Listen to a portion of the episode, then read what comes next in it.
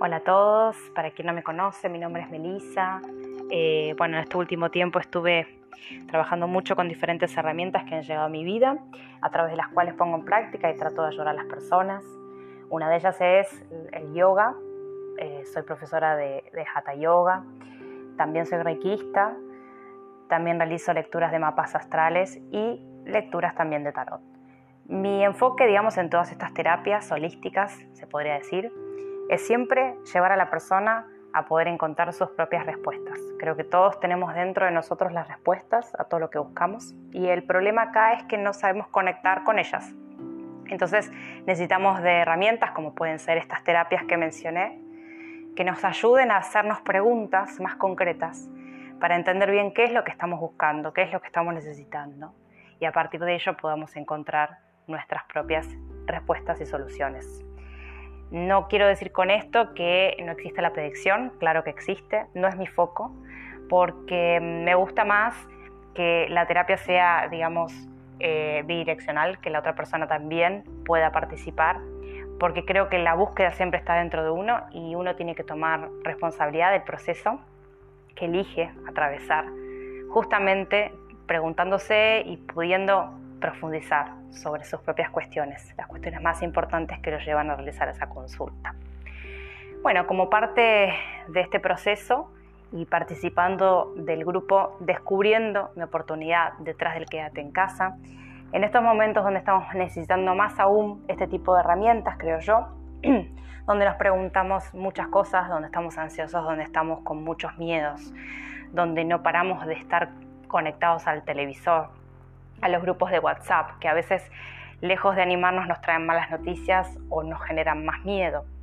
Eh, me parece interesante poder traer en este espacio como es el audio y en un ambiente relajado desde mi casa una herramienta muy simple que forma parte de nuestras clases de, Hatha Yoga, que, que, es parte fundamental de la práctica y que se debe, que se llama, perdón, la respiración completa. La respiración completa, em, bueno, hablar de la respiración es algo muy extraño porque todos creen que, bueno, que es algo como básico, ¿no? Como, ay, ¿cómo yo no voy a estar respirando? Claro, todos respiramos. Lo que pasa es que el problema es que lo hacemos desde la inconsciencia. La respiración, por lo general, que llevamos en el día a día es una respiración agitada, es una respiración entrecortada, en donde no le damos tiempo a los pulmones que se vacíen, que liberen todo aquello que tienen que liberar y tampoco le damos tiempo a la circulación del oxígeno nuevo que entra por nuestra nariz y que debe llevar vitalidad a diferentes órganos y funciones del cuerpo. Entonces, en este proceso en que respiramos todo el tiempo, pero que no somos conscientes y a veces, la mayoría de ellas, generamos una respiración entrecortada y agitada sin querer, continuamos eh, esforzando a nuestro sistema, a nuestros órganos, a nuestras funciones vitales y nuestro sistema inmunológico a la larga se debilita. Entonces, entrar en contacto con esta conciencia, el saber cómo respirar, el poder hacer uso de esta respiración, que es una herramienta básica, fundamental para nuestras vidas y gratuita, eh, es, creo yo, el primer paso que podemos dar en este kit de herramientas que vamos a ir trayendo de a poco en este espacio. Eh, bueno, vamos a hablar de la respiración completa, que es justamente la respiración que se promueve mucho en las clases de yoga, pero que también es una herramienta que tenemos que llevar para la vida diaria. Yo siempre lo aclaro cuando realizo las clases, de que no sirve de nada poder hacer la práctica perfecta dentro de la clase de yoga si después no somos capaces de llevar esa disciplina al día a día en nuestras vidas.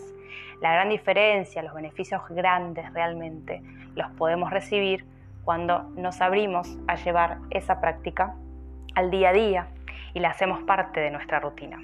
Entonces, hablando un poquito de esto, les quiero contar para quien no conoce que la respiración eh, completa, por lo general, se manifiesta en tres estadios. El primero de ellos es la parte abdominal. Nosotros al inspirar siempre, inspiramos por la nariz y tratamos de que ese oxígeno, ¿sí? Eh, apenas entra al organismo, se aloje directamente y vaya directamente a la zona del abdomen. Cuando la persona está haciendo esa inhalación, por lo general nos podemos dar cuenta de que el abdomen se tiene que inflar un poquito como si estuviese inflándose un globo, ¿sí? De hecho, una buena técnica que podemos aprovechar para poner eh, en práctica es colocar las manos sobre el abdomen cuando hacemos esa prueba. Inhalamos, ponemos las manos sobre el abdomen y vemos cómo el abdomen va creciendo un poquito en esa inhalación que eso quiere decir que el diafragma baja y que el fluido del oxígeno va directamente a nuestra zona del abdomen. Luego de ello, y en un, en un proceso muy rápido, se van abriendo nuestras costillas, nuestra caja torácica se va empezando a mover y justamente las costillas se abren hacia los lados, dejando que también esa inhalación recorra esa parte de nuestro pecho. Y por último, y en ese gran momento de inhalación donde ya estamos terminando la inhalación, el pecho por default crece un poquito hacia arriba, ¿sí? con ánimos de atraer lo máximo de oxígeno que se pueda captar en esa inhalación.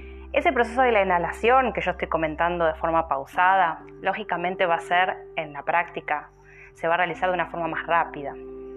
Por lo general, lo que sugerimos es que esa inhalación tenga un tiempo estimado de 4 segundos.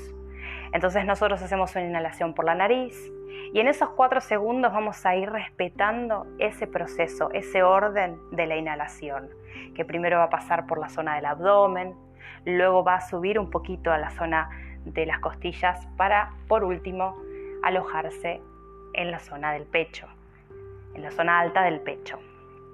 Luego de tomar una inhalación, la segunda fase de esta respiración completa sería poder mantener ese aire que ingresó a nuestros pulmones, a nuestro organismo y que precisa seguir circulando para poder darle justamente vitalidad y transporte de oxígeno a todas las funciones del cuerpo, no solo a las que mencionamos, sino también que pueda recorrer otras regiones que también conforman nuestro cuerpo y que precisan de esa energía.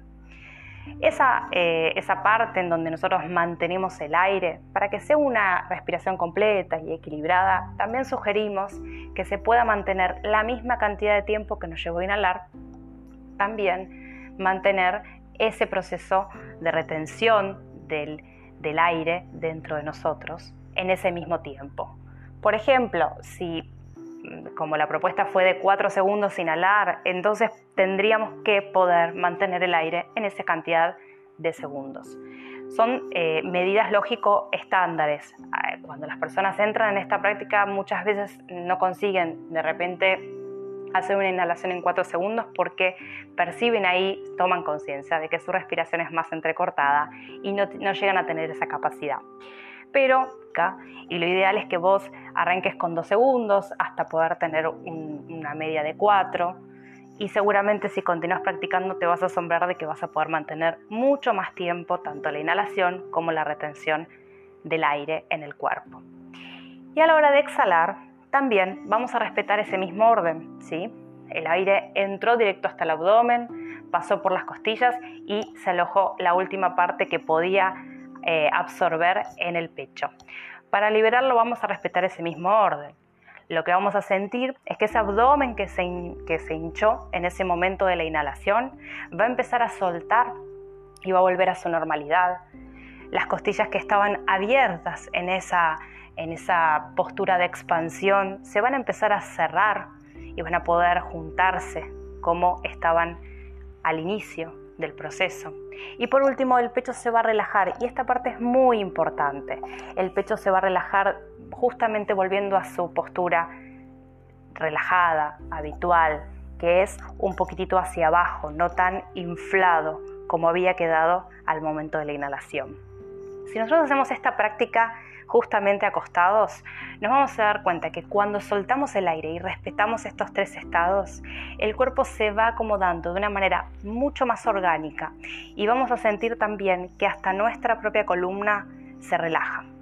A veces hasta incluso podemos escuchar algunos huesitos muy sutiles eh, del cuerpo sonar porque claro, es una relajación que el cuerpo realmente no está acostumbrado en el día a día a sentirlo. Entonces, eh, ese tipo de relajación va a ser muy importante poder vivenciarla. Si estamos, por ejemplo, acostados en una cama, en un lugar plano, y justamente con la conciencia en esta práctica que estamos tratando de explicar. La exhalación va a durar el mismo tiempo que le dimos a la inhalación y el mismo tiempo que tratamos de mantener el aire, para que todo sea en un momento inicial equilibrado. A futuro sería interesante que esa exhalación durara un poquito más.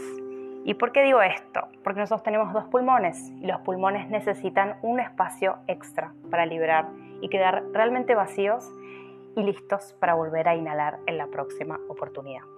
Entonces es muy importante que en ese momento, justamente si dábamos 4 segundos, por ejemplo, para una inhalación base, podamos dar unos 6 para terminar de exhalar correctamente. Luego de esa exhalación va a haber un momento inicial cero en donde tengamos la necesidad de volver a inhalar. Y ese inicial, ese momento inicial cero se puede también más o menos comparar con el momento en que retenemos el aire dentro del cuerpo. Va a ser un momento en donde el cuerpo quedó vacío de aire y donde justamente se prepara para la próxima inhalación. Esa sería la práctica completa, de la respiración completa que nosotros podríamos poder eh, realizar en nuestros hogares en estos días que estamos en cuarentena, que estamos un poquito angustiados y con muchos miedos y que no solo nos traería paz a nivel físico y a nivel mental, sino que también le daría un gran descanso a nuestras funciones del organismo, que en el día a día se ven muy esforzadas por estas situaciones, por el estrés mismo que le damos y no somos conscientes de eso. Entonces, ya que sabes cómo es esta respiración completa, lo que te propongo es que en algún momento que encuentres tranquilo en tu hogar, incluso si tenés hijos, te puedes poner con ellos a hacerlo, explicándoles muy suave cómo es el proceso y hasta lo pueden compartir juntos, donde eh, eh, acostados se puedan colocar las manos en el abdomen y puedan hacer esta práctica. Las veces que quieras y que puedas, eh, que puedas practicarlo. Seguramente al inicio te puedas quedar dormido después de hacer un montón de este tipo de, práctica que va a ser algo nuevo en comparación a lo que, a que realizas todos los días. Pero si seguís fiel a tu práctica, te prometo que el tiempo que le vas a dedicar se va a poder incrementar con eh, la práctica misma y de repente esos cuatro segundos pueden convertirse en seis y más también y vas a ganar capacidad pulmonar, vas a ganar mucha relajación, además de que le vas a hacer un gran beneficio a tu organismo y a tu mente. Espero que te haya servido y espero que puedas ponerlo en práctica. Nos encontramos seguramente en otro audio. Namaste.